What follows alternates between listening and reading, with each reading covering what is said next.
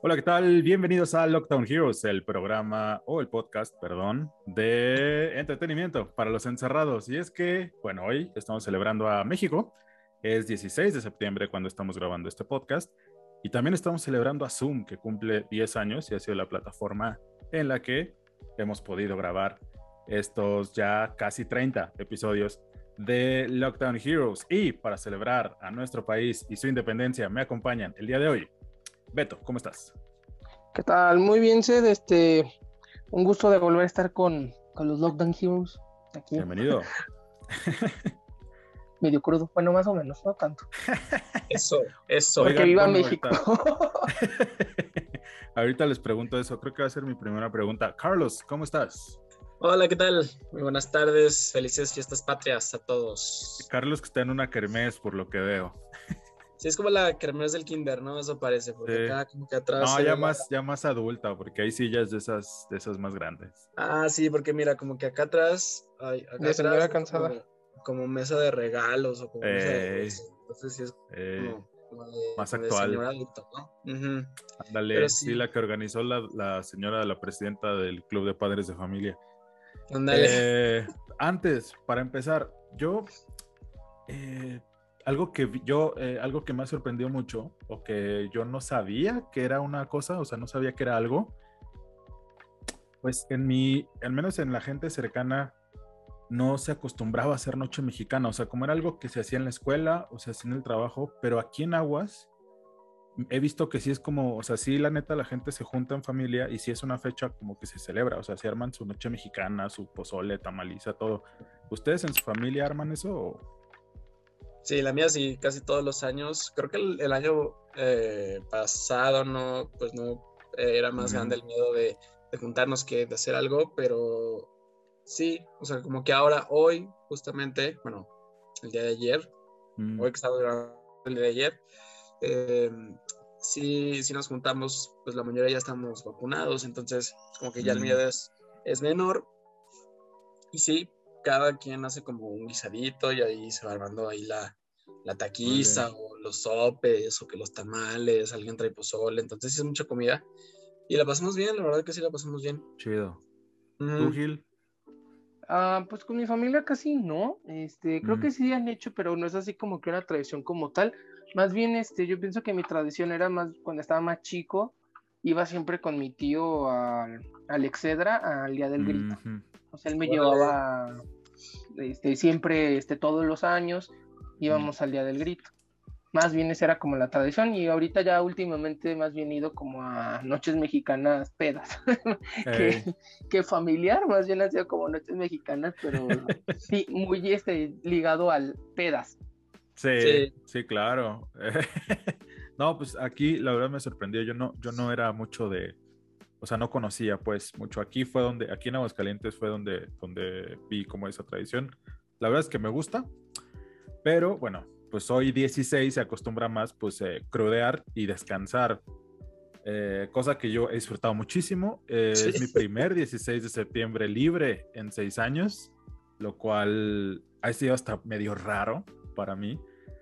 Pero eso me lleva a una pequeña introducción que hacemos siempre. A veces la ponemos al final. Hoy la vamos a poner ahorita porque, bueno, pues es 16 y estamos celebrando a México. ¿Qué han visto estos días, esta última semana, desde que platicamos la, en el episodio anterior? ¿Qué, qué, qué han estado viendo o leyendo o likeando en Instagram que puedan contar? Mm, Bueno, yo en lo personal me acuerdo mucho, no lo he estado leyendo, pero justo ayer lo vi, no, ni siquiera me di cuenta que era como 15 de septiembre, pero ayer lo vi y dije, ah, lo quiero leer otra vez. Es Mm. un libro eh, que se llama Los Pasos de López. Mm, Oh, no recuerdo el, el autor, este, pero bueno, es como la historia de la insurgencia, de la guerra de la independencia contada desde la visión de eh, Allende, mm. pero los personajes tienen nombres distintos. López es Miguel Hidalgo. Y Ah, o sea, sigue los pasos de López porque pues, se supone que eh, Allende va siguiendo sus pasos Mm, eh, desde que lo conoce en un prostíbulo y apostando, eh, no me acuerdo que estaba apostando, pero sí. Y, el diezmo. Pero, Pero, pero es ficción. Sí, ¿Es- sí es claro, ficción bueno, es, o- es como novela histórica. Ajá. Tiene algo de ficción, tiene algo de pues imaginación del autor, porque pues Mm. toda la personalidad de los personajes es completamente pues, basada en, en lo que piensa el actor, el, actor, el autor del libro. Ajá. Eh, pero sí, o sea, son personajes, digamos, ficticios que están inspirados en una historia real, que es la, la Ah, insurgencia claro. de la, la guerra de la independencia por. México. Y está chido, la verdad, yo me acuerdo que lo leí, lo disfruté mucho, lo leí dos veces, y ahora como que ayer lo vi y dije, "Mm, estaría chido volver a leer ese libro. Los. Pasos de López, búsquenlo. Pues, lo vamos a buscar. Beto, ¿tú qué, en qué has estado desde que la última vez que Ah, estuviste acá? Pues creo que la última vez, este, creo que había comentado que estaba viendo Sabrina la, eh, Sabrina, Sabrina la bruja adolescente, Sabrina no, no es cierto, Sabrina la bruja adolescente, ya la terminé y como que me quedó ese sentimiento de nostalgia y esto y lo otro, Ajá. La de los busqué un- 90, ¿no?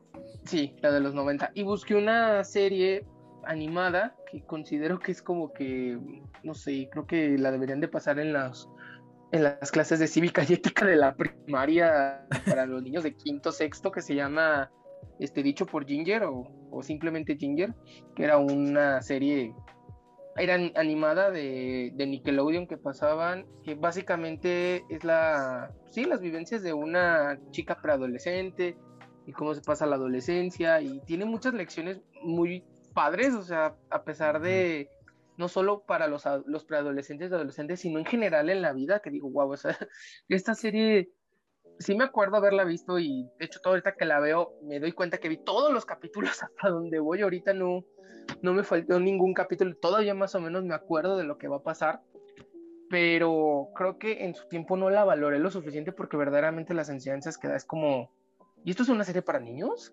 Órale. Eh, de libros yo creo que fue a raíz de empezar este con cuando fui a, a vacunarme, este, tenía un libro descargado de, de budismo y lo he estado leyendo más o menos. Es este, bu- literalmente es budismo, budismo for dummies Ujú. y pues te habla un poco de, de introducción a todo acerca del budismo. Este, el último que leí era como parte de la historia, cómo se expandió por, por Asia, este, y apenas creo que voy a llegar a, a cómo se expandió a, a Occidente.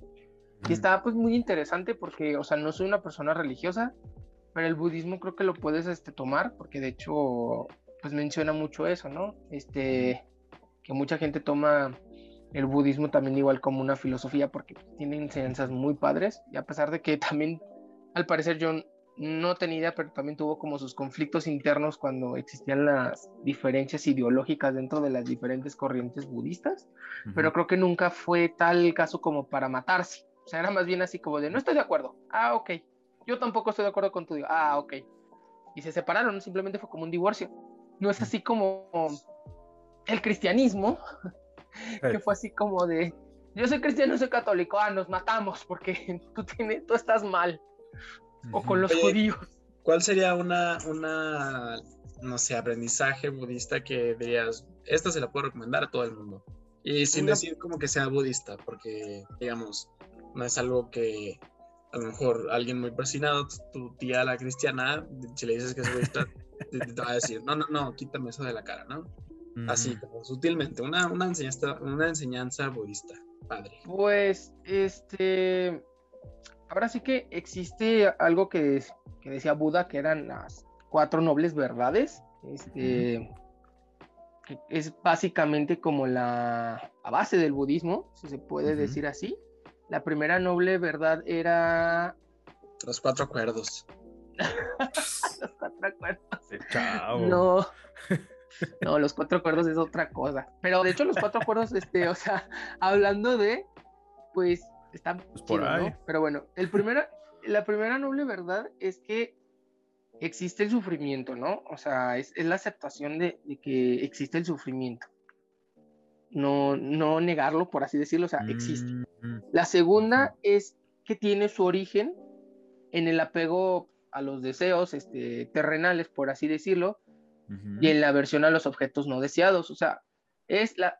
Si no tienes las cosas que quieres, es una causa de sufrimiento. Porque no lo tienes. y lo que también este lo que te pasa, o sea, también eso es, eso, la aversión a los objetos no deseados, por así decirlo, eso también te causa sufrimiento.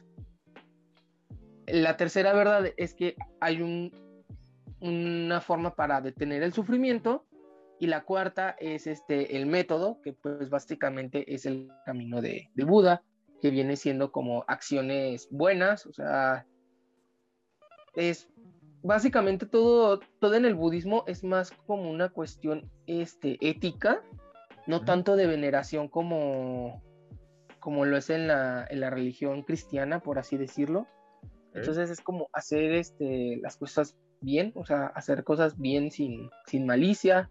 No pasarse de eh, lanza. No pasarse de lanza, básicamente, sí, o sea, es como una guía de, de cómo hacer cosas bien, o sea, cómo ser una buena persona.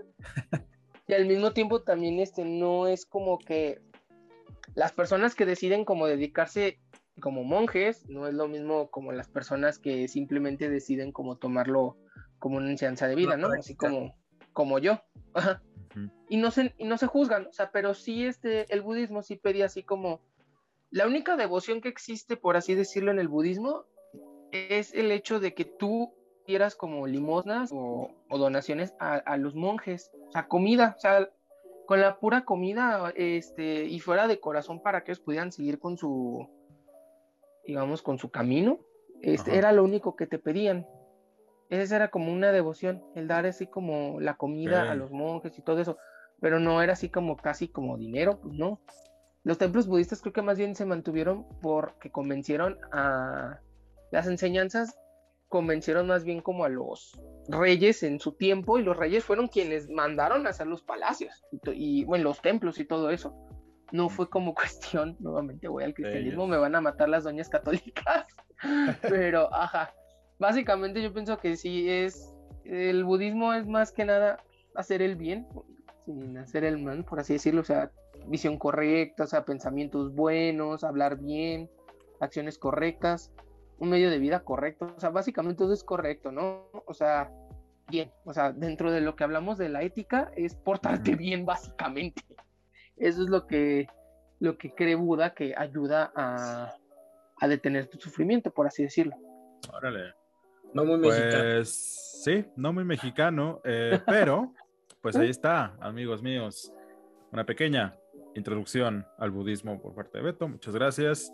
Y bueno, pues yo lo que he estado viendo, me vi dos series, porque me aburrí de, de un montón de cosas. Entonces eh, hice un ejercicio con mis tres seguidores en Instagram y les pedí que me recomendaran series.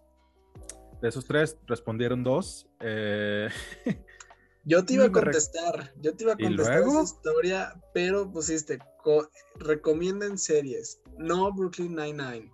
Ah, sí. Y adiós. no, no, no, no, gracias. Qué bueno que hoy se acabe ese tormento. Ojalá tras la emisión del último capítulo se borre. No, la verdad tengo razones privadas que no voy a comentar públicamente. O sea, no es nada contra la serie, es ajeno a la serie, pero no la voy a ver nunca en mi vida. Sobre mi cadáver muerto veré Brooklyn Nine-Nine. Pero bueno, eh, Band of Brothers, de una, serie de, que justamente cumplió 20 años. Eh, es una serie, una miniserie de 10 capítulos sobre la campaña o algunas de las campañas de la Easy Company, un, un escuadrón que sirvió durante la Segunda Guerra Mundial. La verdad es que yo como nerd histórico, de la Segunda Guerra Mundial, es decir, solamente de los hechos como un hecho histórico, no, no quiere decir que esté de acuerdo con lo que pasó, ni mucho menos, ni con la violencia, desde luego, pero me da mucha curiosidad del tema, insisto, desde un punto de vista histórico.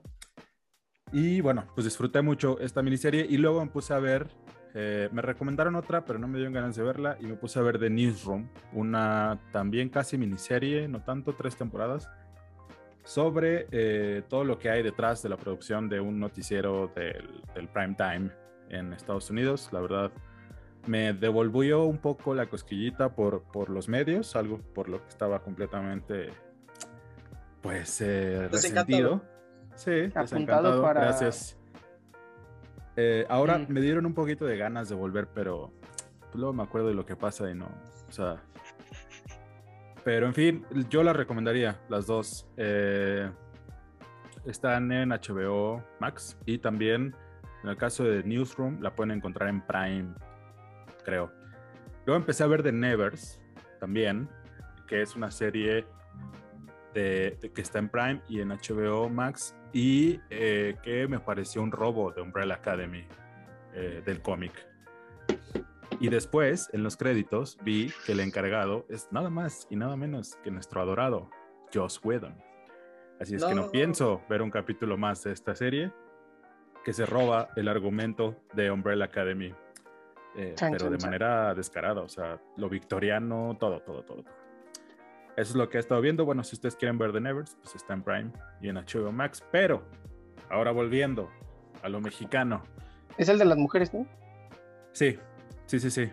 Eh, que por cierto, tampoco, no hay problema con eso. O sea, el, problema es que está aburrida. Pero, eh, y que bueno, es un plagio. Eh, volviendo al tema de lo mexicano, ¿cuál es su, su su invento, costumbre, alimento, objeto o la cosa que más disfrutan de este país tan hermoso y bello. Ojo, voy a descartar dos cosas, porque siempre responden lo mismo. Voy a descartar los tacos y voy a descartar las chascas y todas sus variantes. Sobre todo las dorichascas que son un asco. No es cierto. ¿No te las dorichascas? a ver, a ver, compa, las dorichascas son eh. invenciones este, hidrocálidas, o sea. A ver, espera, pero ¿por qué no? O sea, ¿no te gusta que metan como elote dentro de la bolsa? O podrías comprarte, por ejemplo, una charola de chasca con unas papas, o sea, con unos doritos o con, No, no, no, no es la mezcla en sí, porque soy muy fan de las mezclas y México es muy bueno haciendo eso. O sea, soy de la gente que le pone tajín a todo. De hecho, tengo un tajín aquí. Este. Pero. Pero. Una vez las probé y como que entre tanto sabor, a lo mejor era la preparación. Entre tanto sabor no, no me supo nada. a lo mejor era el lugar. Pero mi experiencia, tuve mala experiencia y no. Soy fan de otras variantes del elote, chasca y bueno, el elote en sí. Los empapelados, ay, qué Los empapelados. E hice fila, he hecho fila por los empapelados. ¿Se acuerdan? Bueno, no sé si les tocó, pero los de Colinas eran de los más famosos, los del parque de Colinas del Río. Mm. Llegué a hacer fila ahí un buen de rato por una. Según yo, los originales eran los del Encino, pero ahora no. Ah, no, no, no, no, no sé si originales, pero de los más populares ah, eran esos de Colinas. Ay, no me queda muy lejos, compa. yo llego apenas a los CI que, que también creo que fueron los originales acá en Santanita, y yo llego pero pues ah, aquí en el centro estaba, estaba un mercado. Ajá. Eh, ahí fue donde empezaron originalmente los de CI. También llegué por allá alguna vez hace. Enfrente del bodega de Santanita. Ándale. Ahí, ellos empezaron ahí. ahorita ya es todas, no sé cuántas sucursales tienen, pero creo que la que es más aclientada es la de Zaragoza. Y hay una en galerías también, ¿no? Ey, no, en galerías está, en galerías está otro, no es el CI. Ah, ¿no es? Ah. Según yo sí, porque incluso hasta dice ahí CI. ya Pero no, sé. ¿Ya no? Ah, ok. Pero, sí, el más aclientado es el de Zaragoza. Ese sí es el que se llena, uff. Eh, aparte que está muy grande. las chascas y los tacos. Ahí está bien. ¿Cuál es su, su cosa favorita?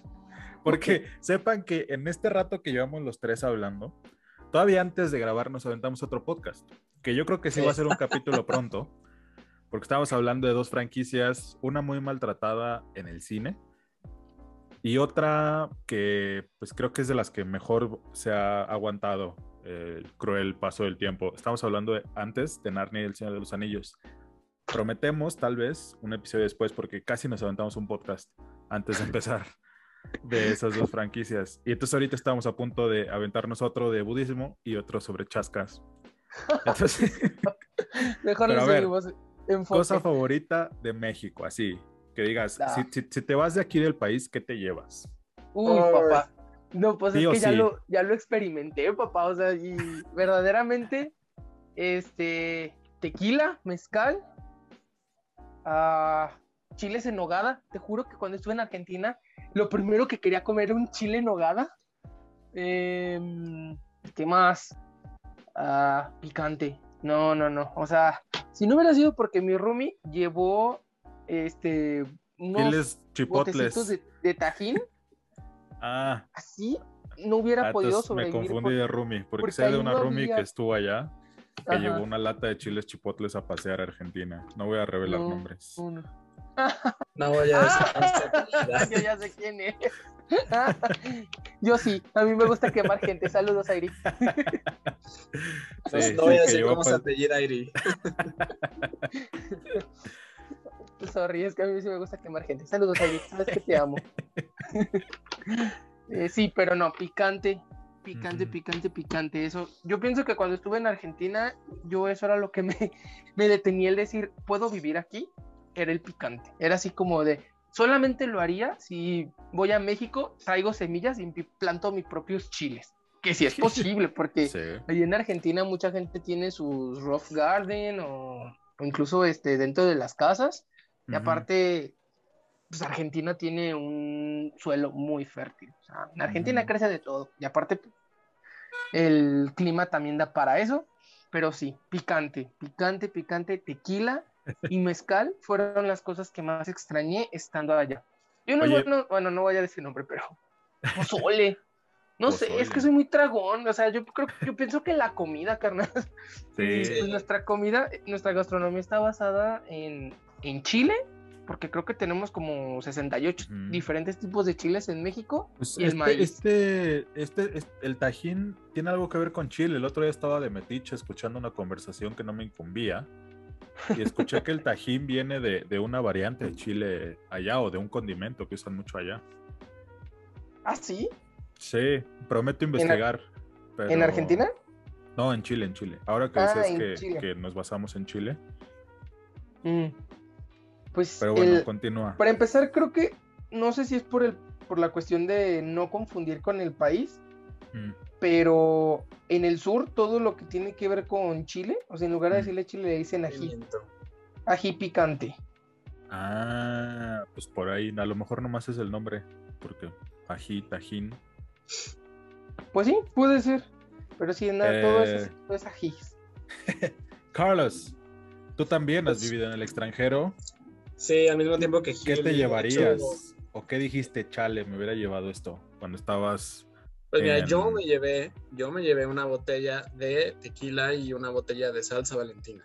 Eh, entonces, sí concuerdo con Gil en que lo primero que te pega, lo primero que siempre te va a pegar cuando te vas de México por, pues no sé, digamos, más de unas tres semanas va a ser la comida. Siempre, siempre, siempre es lo primero que te va a pegar. Eh, yo en mi caso, pues sí pude aguantar un poquito más por esta, por esta cuestión de que sí, este, eh, me llevé la salsa valentina y eh, una botella de tequila. Y la salsa valentina pues, me la acabé, pues no sé, en dos semanas. por abrazado. Es que se va rápido. Yo he comprado la de litro y creo que la de litro se acaba hasta más rápido cuando la tienes. Yo creo que sí, porque como que sabes que la tienes y te aprovechas. Pero yo pienso, bueno, que eh, fuera de, de lo picante, porque sí soy también eh, de, mucha, de mucho picante yo, lo que más extrañaba yo de, de- de México era que, no sé, o sea, como de esta, esta sensación que, que te da, por ejemplo, eh, digamos estando en la Feria de San Marcos Mm, tú sabes que todos están como en el mismo mood de, de que pues, bueno, ya, como Party. que no importa- ajá, claro, que de party loca, ¿no? Eh, y no sé, como que no podías encontrar de manera muy fácil cualquier tipo de, de licor, tequila incluyendo, eh, sobre todo en la, en la feria de San Marcos. Y estando allá, no podían ellos salir de, de los mismos tipos de licores. Y no estaban en el mismo mood.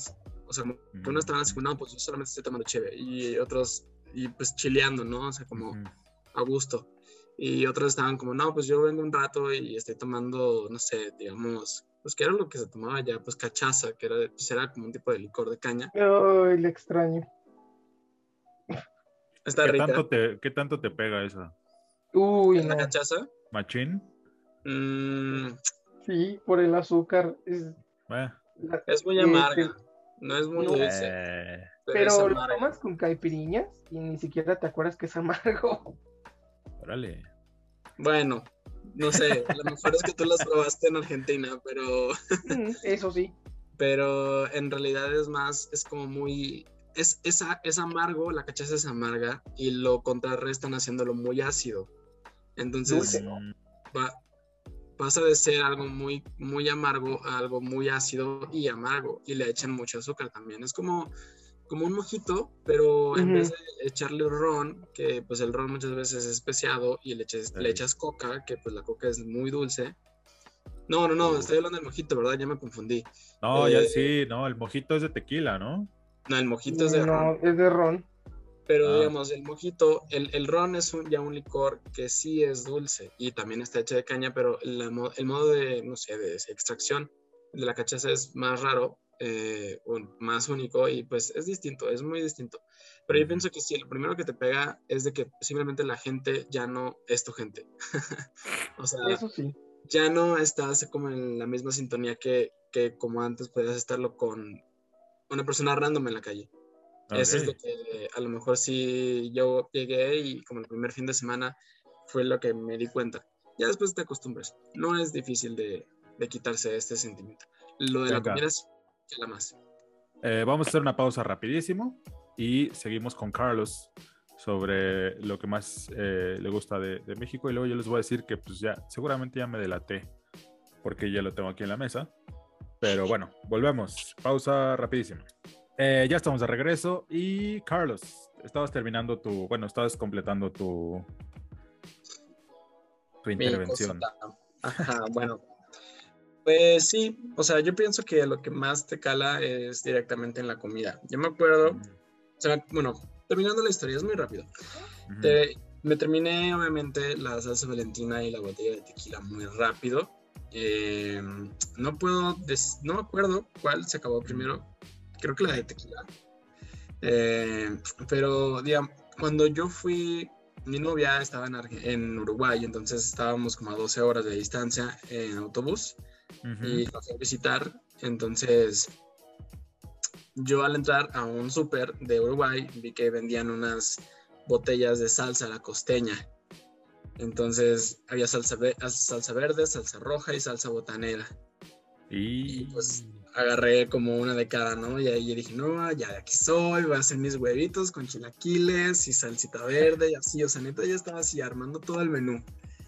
Y también duró muy, muy poco, duró muy, muy poco porque pues, o sea, son botellitas, no sé, no son, no son ni medio litro.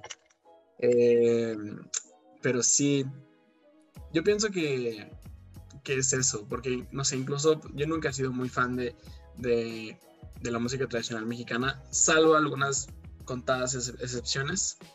Eh, incluso podría decir que no soy, el, el tequila no es mi licor favorito, pero no sé, o sea, sí tiene algo como todo, todo el mood de México, sí tiene algo que, que sí te sientes identificado, o sea, está extraño, sí es muy extraño, pero sí, sí te cala, sí te cala.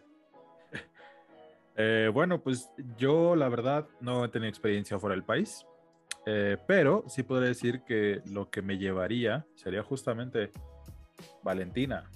Valentina Eh, Negra aparte, Fíjate que últimamente ha crecido en mí eh, la, la Valentina negra, ¿eh? O sea, como, es que, bueno, Carlos seguramente recordará, yo no, yo no era tanto como de comer esto, pero eh, pues prácticamente viví cinco años con un sujeto de nombre Arturo Varela, que no podía vivir sin comer cantidades eh, industriales, Industriales. De, de picante. Y también Carlos era de estos que compraban todas las papas moradas, todas las variantes de papas moradas, y pues te Y terminas acostumbrando. Me acuerdo, por ejemplo, Arturo me decía, íbamos a un lugar a comer y me decía, oye, es que seguro que vas a pedir eso porque pica. Y yo, "Ah, tráelo. Y luego voy llorando, y dice, no, no debí de haberlo pedido. Pero me, me terminé acostumbrando y ahora eh, justamente tengo, tengo este, esta debilidad por, por la Valentina, la Valentina negra y sí creo que sería algo que no me podía faltar porque me ha pasado que voy al súper y lo primero que hago es salsas. y, agarro, agarro una Valentina. Este, me gusta también la botanera. Hay otra que se llama Sabrosita, creo. O sea, todo ese tipo de salsas para papas. Soy fan. Y eh, pues nada más, creo que sería mi cosa favorita. Obviamente, tomando en cuenta que ya descartamos eh, todo lo que es relevante, todo lo referente a tacos y chascas y sus variantes. Ahora. Porque la tortilla sí también cala, ¿eh? Nada más ya. Era- sí, sí, sí cala. La tortilla, que no tengas tortillas y Pero a ver, bueno, tiempo. Eh, Eso me lleva a dos preguntas importantes. Ahora que me recordaste lo de la tortilla, vamos con eso. ¿Tú eres eh, maíz o harina? maíz, papá. La harina también me gusta, pero depende. Depende de en qué lo vayas a, a comer. Pero por lo general maíz. Yo depende, depende de este, Claro. qué comida sea, pero soy más maíz que, que harina, obviamente. Sí, sí, Sí. creo que también yo soy maicista. El harina es como para burritos Quesadillas, Quesadillas, sincronizadas ahí sincronizadas, y ajá. ya, ¿no? O sea, Sí. porque luego cuando veces sales del sola. país, creo que cuando sales, ahí, sola o hasta dulce. Este, creo que cuando sales del país a veces es la única que encuentras, ¿no? La de harina. Porque es como más fácil de hacer, ¿no? La hacen como crepita, como en plan crepa y ya así te la arman. sí, de sí. hecho era, era yo las que compraba. Yo no me di el tiempo también de hacer mis propias tortillas, pero, pero sí, en- con los chinos era lo que compraba, estaban como, Los no chinos. sé, como tía rosa, pero ¿cómo se llamaban? Rapiditas, rapiditas, rapiditas bimbo. Así se llamaban la- las tortillas de harina. Pero, ay no, o sea, del tiempo que estuve subían de precio como, no sé, con eso de Pues la es inflación que en- oferta y demanda, país, amigo mío. Y subieron y subieron de precio y era como a veces como de, ay, las compro, pues sí, ya que. y pues me las sacaba en quesadillas, básicamente. Porque tacos, una vez sí hicimos tacos, este, con, con mi roomie y con la chica que nos rentaba a él y a mí, que ella sí era argentina, y a veces iba la mamá de ella, entonces este, hicimos como unos tacos improvisados, estuvieron ricos, eh, y era pues con tortilla de harina. ujú. No había de Pero, más. y aparte ahí hay como buena carne, ¿no? Para aventarse un Uy, taco sí, no, premium. no. Sí, no, la carne es deliciosa en Argentina. Y Dinero, es cuesta. muy, rico. Carita. No, no cuesta. Está más o menos, no está tan cara que digamos, creo que más o menos el precio está igual que aquí. Bueno, pero es que tú traías pesos mexicanos. Bueno, eso sí, tienes toda la razón. Ah, pero bueno. pues sí me costó, pues no sé, la verdad este no, no costaba tan caro, la verdad. Yo no, y no hacía la conversión, o sea, porque pues todo lo, lo pagaba en pesos este, Ah. argentinos. El que convierte no se divierte, amigos míos. En Argentina sí. si te vas con pesos mexicanos, sí te diviertes bastante. Bastante. Segunda confrontación aquí que nos encanta y que no estamos siguiendo las reglas del budismo, desafortunadamente. Eh, tequila o mezcal, caballeros. Uf, no sé, yo, yo creo que me voy por los dos, depende del mood. A veces estoy en mood de mezcal y a veces estoy en mood de tequila, pero me gustan los dos, así. De neta me gustan los dos y los dos me gusta tomarlos igual derechos. El mezcal me gusta más tomarlo derecho que el, tequila. El tequila sí Oye, pero. O sea, palomeo. ¿tú, tú el mezcal te lo avientas de shot o, o Sí. así de, de probetita? No, de shot. Hígados. Yo mezcal no puedo tomar de otra forma que no es de shot. Es que a mí alguna vez un, un- un viejo lobo de mar de, estos, de estas artes del mezcal me contó que el mezcal se toma así de a poquito. Eh, no sé, yo a partir de ahí he seguido su consejo, no me lo he tomado tanto de shot, es que sí es fuerte, la verdad, o sea, Sí, sí es fuerte. pero Por eso creo que será bueno hacer un, un tour a Oaxaca y a, y a Tequila. Dale. No, aquí Aguascalientes está peleando la denominación, lleva dos años peleando la denominación del mezcal. Eh, yo nunca ¿Cómo? he visto dónde hagan, pero ¿Qué? A ver, a ver, a ver, ¿cómo? sí, sí, hagan Aguascalientes aquí en Aguascalientes. lleva, lleva muchos años eh, peleando la denominación del mezcal. ¿Que haya nacido Eh, aquí? Ajá, o sea, que sea parte de, de los estados que se, que se consideran como cunas o productores destacados de mezcal. Ah, Insisto, caray. yo nunca he visto dónde lo hagan, pero bueno, no salgo mucho, entonces tampoco quiero No. que se incendie eh, la gente diciendo que "Ay, no sabes nada, ¿no? Alrededor Creo que no sé sí escuchado. Nunca he visto. Creo que se había escuchado, pero no, supongo Pues que que, no tienen muy buen marketing. Contrátenme, yo les ayudo a hacer una estrategia de marketing para que den a conocer este, como productores de mezcal. Es que supongo que ya, o sea, si todavía no está como bien, bien puesto como la denominación de origen, a lo mejor se- es por eso que todavía no salen como tanto a la luz, Es porque que- no se pueden anunciar como mezcal todavía. No me acuerdo muy bien de cómo estuvo el rollo, pero Creo que sí se dio la denominación de origen y Sí. Oaxaca dijo que no, que la quitaran. fue un madruguete, pues, haz de cuenta. Fue como que Aguascalientes lo quiso registrar para decir, oye, no está registrado, entonces que venga para acá. Fue como algo así. Y después Sí, hizo una sí bronca, la- como bien dices tú. Sí se la dieron, pero Oaxaca como que se dio cuenta y dijo, no, no, no, no, nada más aquí se hace mezcal. Pero bueno, respondiendo a tu pregunta, yo no sé ¿Eh? mucho ni de los dos, ni de mezcal, ni de tequila. Pero sí sabía que-. Sí, claro. Eh, sí sabía eso que te dice que el mezcal se toma de quedito. eh, pero no lo sé. Yo creo que sí me iría más por el mezcal, ¿eh? Tal vez sí. Sí, Carlos- sí, ya sea Carlos así, Mezcal. Huitzila de shot o 400 conejos chiquitos así despacito. Yo creo que sí preferiría un mezcalito. Y entonces tú, Beto, no, no me, no me quedó claro tu postura. ¿Eres tequila o mezcal? Los dos. Los dos. Sí, me toca inclinar la balanza. Eh, puedo decir que el mezcal no me ha producido todavía repulsión de esta de... No, no que no me guste el tequila, sino que de repente como que tienes una mala experiencia con cierta bebida o cierto licor y ya nomás del aroma dices, oh, wow, wow, esto no. Sí, sí. Eso tengo con el tequila hasta la fecha y con el mezcal no me ha pasado. Entonces... Eres gringo. No, no, no sé. no, es eso es que es- broma, porque ya ves que lo. O sea, saludos a los estadounidenses. Denominación gringo con cariño. pues sí, o sea, todos sus. O sea, si lo ves en su cultura popular, todos sus hangovers son así de, oh, tequila, ¿por qué? No. Eh, yo creo, sí, algo así me pasó. Eh, mí la también. verdad no me acuerdo. Pero sí, o sea, lo único que recuerdo está. es que una vez agarré un vaso así de Squirt con, hey, ándale, este, no me acuerdo. Blackout. Nomás me acuerdo que agarré un vaso de Squirt con tequila y fue así, oh, no.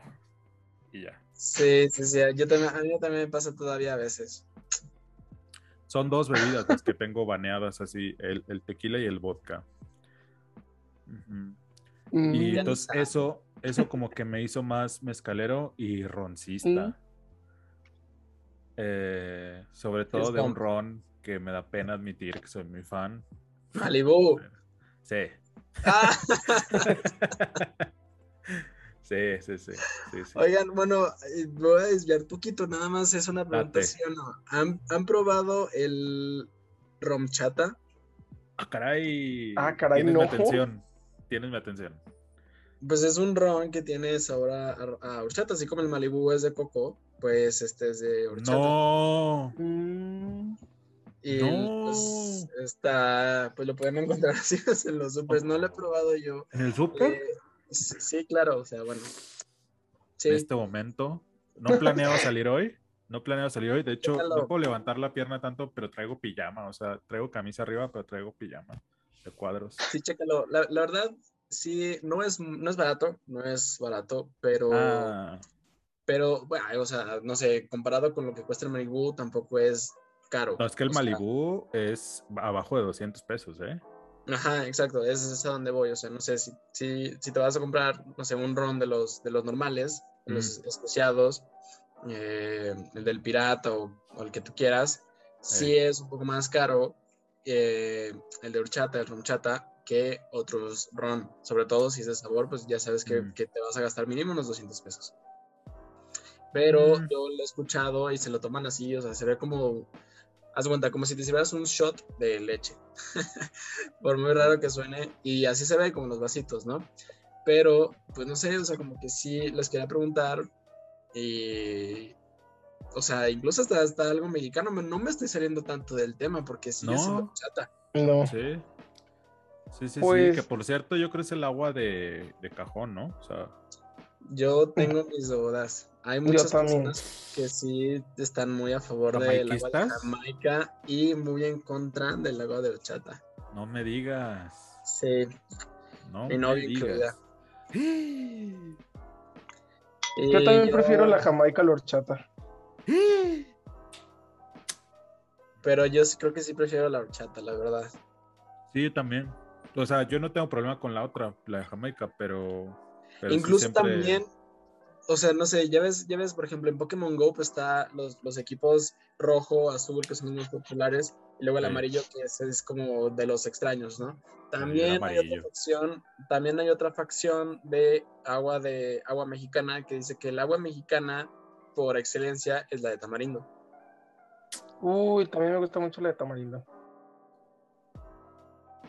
Yo de antojo, Exacto. como la cheve. Exacto. O sea, como que está bien, está bien, pero pues no sé, tienes la jamaica y la horchata del otro lado. Sí, no, yo sí están esas tres disponibles, horchatas, 100%. Y si hay ronchata, ya me dio mucha curiosidad por probar eso. Oigan, voy a aprovechar ahorita que Carlos hizo que me acordara de algo que viene con el tema mexicano. Ajá. ¿Han probado el pulque? Si es así, ¿les gustó o no? No lo he probado, Eh. fíjate, pero creo que me podría gustar. Yo sí lo he probado. Mm, no me gustó. Porque, o sea, es que es- está raro porque no, o sea, me gustó probarlo. De hecho, lo probé incluso en un lugar muy tradicional de aquí de Aguas, que era en la casa de Don Simón, en Calvillito, que era como el lugar donde eran todos los pulqueros. Hay una historia muy bonita, Don Simón en paz descanse. Eh, y hay una historia, hay una anécdota que si alguna vez da tiempo, se las voy a platicar. Y pues, vamos, no me desagradó el sabor, pero no es algo que tome habitualmente. Después tuve una muy mala experiencia porque, como ustedes saben, el pulque tiene propiedades, eh, ¿cómo decirlo? Desempachadoras. Y entonces, este, pues por ahí tuve, tuve una experiencia bastante negativa alguna. Propiedades ¿Alguna vez? yogur, Y creo que propiedades ese día dije, no, pues, ya, o sea, está, o sea, está bien el pulque, pero ya no le voy a entrar. Oye, pero a ver, eh, yo no entiendo muy bien el pulque. ¿De qué está hecho? ¿A qué sabe o qué onda? Haz de cuenta que hay una planta que se llama maguey. Y me puedo equivocar, pero voy a decir lo que recuerdo que me platicó Don Simón, precisamente, pero como yo estaba tomando pulque, pues puede que mi memoria esté afectada. Eh, el, el maguey tiene una, tiene una especie como de núcleo o corazón, y este, este corazón eh, destila, creo que es la palabra adecuada, una, una, un líquido que se llama eh, colonche, creo. Tiene un nombre ese líquido. Y ese líquido se fermenta con muchas cosas y eh, da, eh, da, da origen al pulque. Eh, Porque No yo sé que el pulque es prehispánico. sí, Sí. haz de cuenta que dicen, hay Era una la historia bebida muy de los- romántica. Eh, perdón, Gil, eh, hay una historia No, no, muy romántica adelante. alrededor, pero si yo, yo me apego a lo que me contó Don Simón y él me dijo, pues hay una historia, pero la realidad es que había un maguey que estaba partido y que estaba destilando este líquido, alguien lo encontró, se lo tomó, se puso pues muy astral y sintió que veía el sol, la luna y las estrellas y dijo, esta es la bebida de los dioses, punto final. De los reyes, ¿no? Ajá. Sí, porque obviamente pues estaba como esta costumbre de si había algo bueno lo llevabas, ¿no? Entonces, pues el que dijo, ah, está chido, entonces es mi bebida. Y se quedó. ¿Ustedes lo han probado? ¿Beto? Yo sí lo he probado. Este, es lo más tradicional que es la pulquería. Ah, había un lugar así, es cierto. Yo ¿Ya lo creo que quitaron? lo has probado. Según yo sigue ahí la pulquería, ¿no? Está enfrente de Moloco. Bueno, Fíjate Este- que yo creo que sí lo probaste, pero no lo probaste. No, pero también lo probé en otro lugar que hace Ah, mucho que perfecto. cerraron, que se llamaba Wirikuta, que también estaba en Eh. Nieto. Y ese Fíjate pulque que- sí me gustó. Era como de piña colada o algo así. Ha sido el único Ajá. pulque que me ha gustado.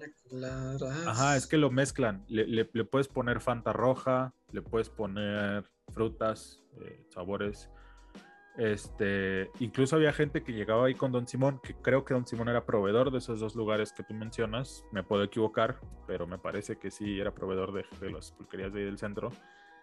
Eh, y había gente que llegaba con una piña. Entonces llegaba, se comía la piña por de- y dejaba la cáscara y ahí se servía el, el pulque. Sí, eh, pero no, no soy tan fan, la verdad. Yo creo que me hace falta probar más. O sea, ahora que lo menciona este ser, este. Una buena idea ir con Don Simón para probar este un pulque más tradicional, supongo. fíjate Don que-. Eh, sí, F por Don Simón. Eh, pero puedes ir a Calvillito y seguramente vas a encontrar a alguien no. ahí. O sea, me, me refiero como el estilo, ¿no? O sea, más Ajá. tradicional. No, y aparte es que, o sea, era una cosa, pues, pues muy mexicana, ¿no? Porque él estaba en una casa en obra negra. Tengo por ahí unas fotos, luego se las mando. Eh, estaba, o sea, él estaba en Calvillito y, y atendía en una casa en obra negra. Y podías encontrar ahí gente de todos los estratos sociales que te puedas imaginar, ¿eh? O sea, no era ni un bar ni nada, eran unas sillas improvisadas. Y había, adentro estaba Don Simón, en un banquito con una mesa donde ponía las monedas y demás y los vasos y todo, y era un tambo de estos azules.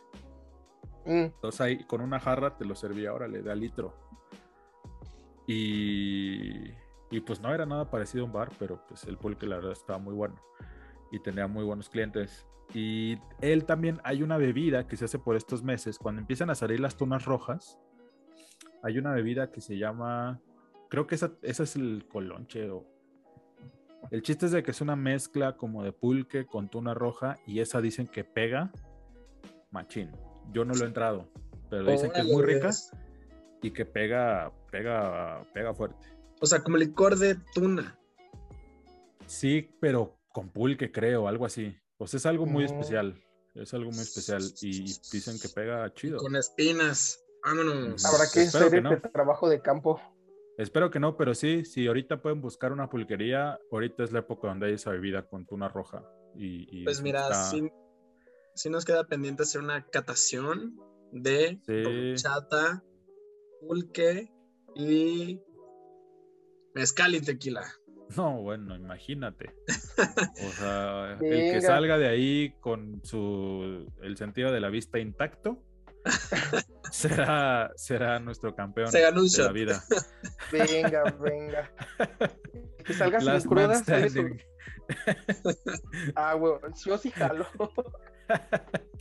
Y bueno, eh, ya para irnos despidiendo, eh, recomienden una película, serie, libro u o y o telenovela mexicana, desde luego, que, que digan esta. Yo voy a empezar mientras les voy a dar tiempo para que, para que, para que preparen su respuesta. Venga. Yo recientemente vi, eh, ahora que el cine mexicano está inundado por Derbez y su bastante amplia familia de personas que se parecen a él, eh, vi una película que se llama Dime cuándo tú. Y Dime cuándo tú, dime cuándo tú, dime cuándo tú vas a sorprendentemente ver. no, no tiene mucho que ver con Juan Gabriel. Creo que sí está la canción, pero, pero está la protagonista, eh, ¿cómo se llama este chico que hizo de Hugo Sánchez en Club de Cuervos? Ah, Jesús Zavala. Y eh, la fotografía está buena. eh, hay unos encuadres bonitos, coloridos. Es una película, por supuesto, es una comedia romántica con lugares muy comunes, pero la verdad es que está bien lograda y tiene intervención de dos actores que son, eh, pues se diga lo que se diga, son, son instituciones en la televisión y en el cine, particularmente uno de ellos, que son Verónica Castro en televisión, es pues, lo que sea, fue una gran estrella en tiempos donde ustedes todavía no veían la luz de este mundo. Eh, yo sí, desafortunadamente. Y el otro es don Héctor Bonilla, que es un gran actor y además Mm. eh, él tiene pues una historia especial con el cine. Si, si pueden tener la oportunidad de investigar su experiencia con el movimiento estudiantil y las películas que hizo alrededor de, en el 68, tiene una anécdota muy padre eh, sobre la distribución de la película Rojo Amanecer.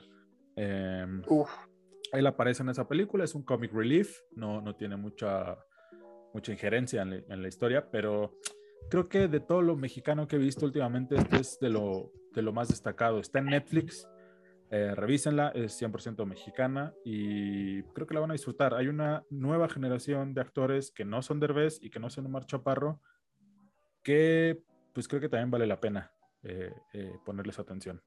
¿Ustedes? ¿Quién primero? Tú o yo, Gil. si quieres vas a reír. Ok.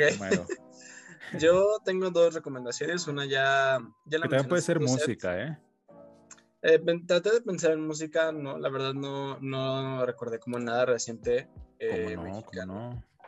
Oh, es que mira, lo más reciente que tengo de música mexicana es la canción que Alison. sacó Zetangana con, con dos, dos chicos de, de que cantan banda. Y, El pues, banda. Sí, pero sí fue, bueno, son, es un corrido, eh, pero sí fue pues época del traume. Pero no, esa no es mi recomendación. Son dos series de Netflix. Una ya la dijiste tú, Club de Cuervos. La primera serie original de Netflix en español eh, 100% mexicana.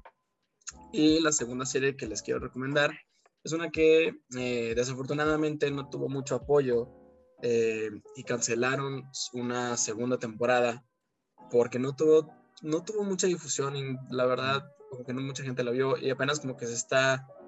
Han, han habido personas que la han descubierto y como que se quedan esperando la segunda temporada que ya no va a haber porque ya fue, o sea, y la serie es Desenfrenadas. Eh, Es una serie de Netflix, Netflix sobre un cuarteto de chicas eh, que, bueno, pues hacen, van haciendo un tour por algunas partes de México Ujú. y te dan ganas de, de, pues, de viajar y sí, de recorrer ahí este, Oaxaca, porque se van a Oaxaca, entonces sí te dan ganas ahí de, de meterte un viaje astral así en la playa. Y está padre, o sea, el mensaje Pero que dan está son, chido. son chavas, o sea, son Ana Pau, Ana Sofi y eso, o... Sí son, sí son chicas fresas de la CDMX. Mm, Y una, son, es un trío de chicas fresas de la CDMX y otra chica más que, que sí es como la, el contraste, eh, que es una chica pues un poco más, este, digamos, punk. ah, de barrio, ajá, em, que se las encuentra y se las topa y pues como que la intentan rescatar porque pues ella está como metida en muchos problemas. Mm. O Entonces, sea, Majo, sí. Ana Pau y Ana Sofi y Lupita. Ajá, sí, un poco, pero no, o sea, como que no te vayas tanto por, por esa, por esa línea, porque sí, sí está muy chida, o sea, la neta sí está padre como la serie, porque aparte te da como, pues no sé, lecciones de vida, ¿no? Es también otra de, yo creo que sí sería como otra, otra producción más de eh, Female Gaze. Y sí está padre, sí está chido. Venga. Beto, Mm, bueno, yo tengo varias. A ver, de libro échale. siempre voy a recomendar y siempre voy a estar muy triste que fue su única novela y es, y es muy triste porque era muy buen escritor, Pedro Páramo. Ok. Pedro tiene Páramo, cinco. Pero es tiene mi otros, libros. pero son no, no son novelas, son este puros cuentos. O sea, todo lo que es este más solamente Pedro Páramo fue su única novela. Todos los demás son este cuentos y pues, Juan Rulfo era muy bueno para pudo haber hecho mucho más, pues a lo que yo voy, este, pudo haber hecho mucho más, pudo haber dejado más, pero bueno, Juan Rulfo, este, Pedro Páramo es mi favorito de todos los de todos los libros sabidos y por haber. De películas, creo que este, me iría con una tradicional, por así decirlo, de, de antaño del cine mexicano, que es la de Macario. Uf.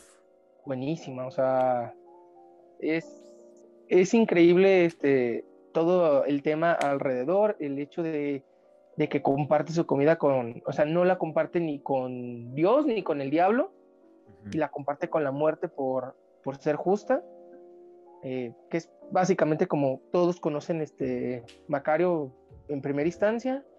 El cadáver de la señora Morales es muy bueno, sí, es este humor negro y es buenísima la película, buenísima. Ah, un poco más moderna me iría con, ahorita que estuve bromeando contigo, ¿qué le dijiste a Dios? Básicamente es una película mexicana, no sé si puedo decir de drama, pero musical, porque básicamente... Es, la de Juan, ¿no? Sí, Toda la película tiene este, puras canciones de Juan Gabriel, este, cantadas por los actores mientras se va desarrollando la trama, buenísima. Este, y también este, sería Cuatro Lunas. Cuatro Lunas es este, una producción, este, ahora sí que es una película con temática LGBT, TTQ y muchas más este, recién, más o menos, ¿no? Tendrá como que unos cinco años que se hizo. De Cuatro Lunas, sí, más o menos, este, creo que un poquito más. Este, y creo que es este, muy buena esta película.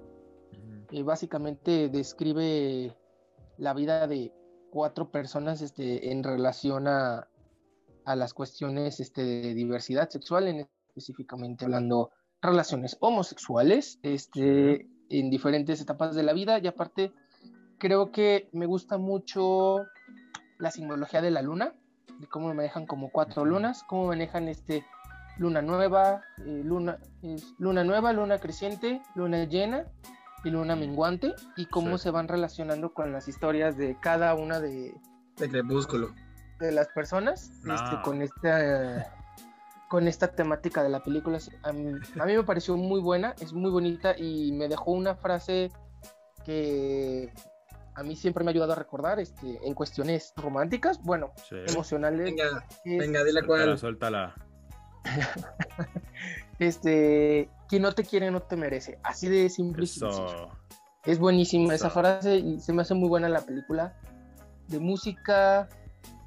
Oye, paréntesis, que esta película la hicieron antes de que fuera, o sea, como en el inicio de, de toda esta reconfiguración, cuando todavía no, pues no, no estaba tan fuerte el movimiento de, incluir estas temáticas o de darles visibilidad. Esta película la hicieron justo al principio, entonces tiene, tiene como aún más valor todavía, sí, mérito.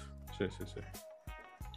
Eso sí. Y, o sea, fue este en, este tema pionera en México, sobre todo en México, porque en, internacionalmente existen este, otros filmes que tratan acerca de estos temas, pero básicamente Cuatro Lunas, o sea, habla en un contexto mexicano completamente. Y pues sí, música no, ahí, sorry, casi, ahí sí, el música les quedo mal, chavos. De música, más pues, música no batallemos, no batallemos, está Allison, mejor grupo de... de... Ah, no sé, yo no puedo hablar mucho de Allison porque yo solo conozco su canción más. No, sí, si nos, si nos ponemos serios, sí, Frágil es un hit. Eh, si nos ponemos serios eh, y habría que recomendar música, yo los invito a que escuchen a Fobia. A lo mejor les parecerá que es una banda vieja y lo que sea, pero de verdad, escuchen a Fobia. Es, es, es fue, algo muy interesante que se hizo en una época.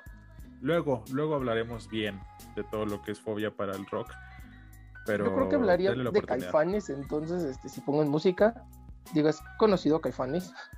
Están. Fobia sí lo había escuchado, pero no lo he escuchado. ¿Me explico?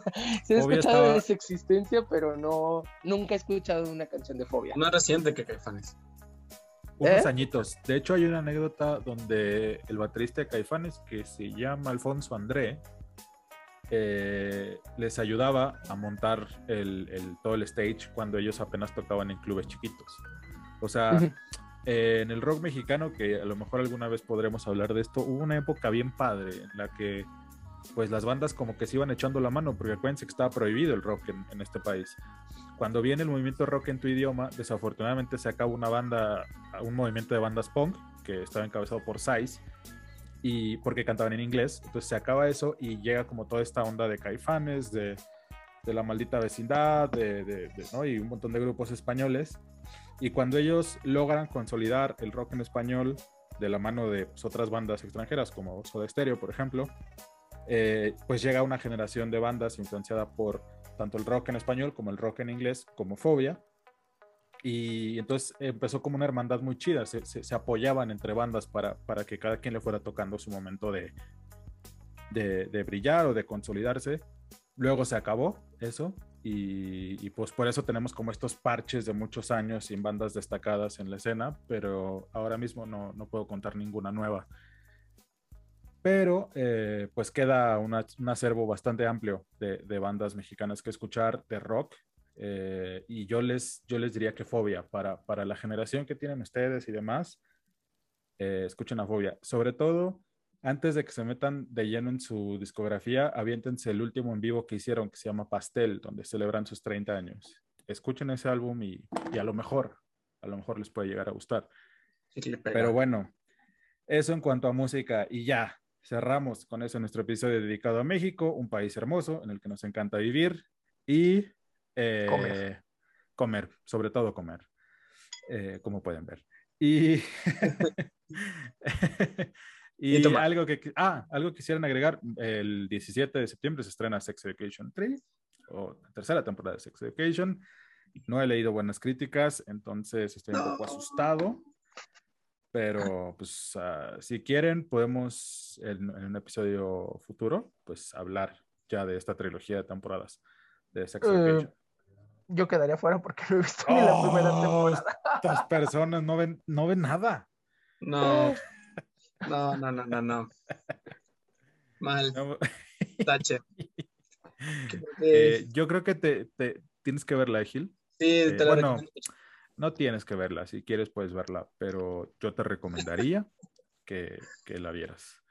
Sí. Eh, si confías un poco en mi criterio, aunque entiendo que no tengo motivos para que la gente confíe en mi criterio, porque acabo de decir que las Dorichascas son un asco y que Brooklyn Nine-Nine no lo voy a ver nunca en mi vida. Pero si aún escuchándome decir eso, confías un poco en mi criterio, de Sex Education. Venga. Ah, y también eh, me gustaría que ustedes dos vieran a Net, o bueno, todos los que nos escuchan vieran a Net. Todavía no está disponible en plataformas de manera legal, pero si saben buscar, podrán encontrar en esta gran carretera de la información que es Internet.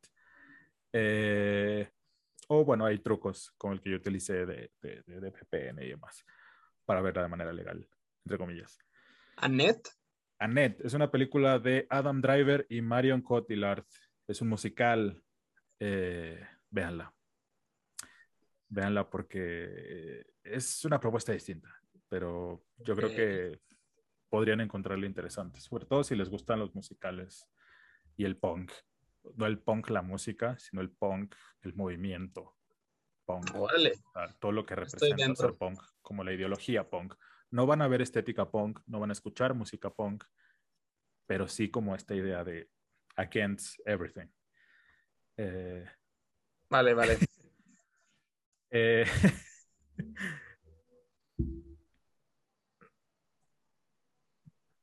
eh, bueno, no sé si tengan alguna recomendación. Pues ya las dijimos, amigo. Ok, bueno, pues... también Sex Education 3, pero pues ya lo dijiste también. Ah, una disculpa. Muchas gracias. Muchas gracias, eh, Carlos. Gracias a ustedes. Que tengan muy lindas fiestas patrias y que hayan descansado, ¿verdad? Bonito fin. Okay. Eh, gracias, Beto. Muchas gracias, Ed. Un gusto volver a estar con Lockdown Heroes. Venga. Y bueno, enviamos un saludo de independencia a Coach y Alice, que no nos pudieron, que no nos pudieron acompañar el día de hoy, pero que seguramente estarán en episodios posteriores. Y gracias a ustedes por escucharnos y vernos en YouTube, este, su podcast de culto favorito, Lockdown Heroes. Nosotros nos escuchamos y nos vemos la próxima semana. Gracias y bye. Chao.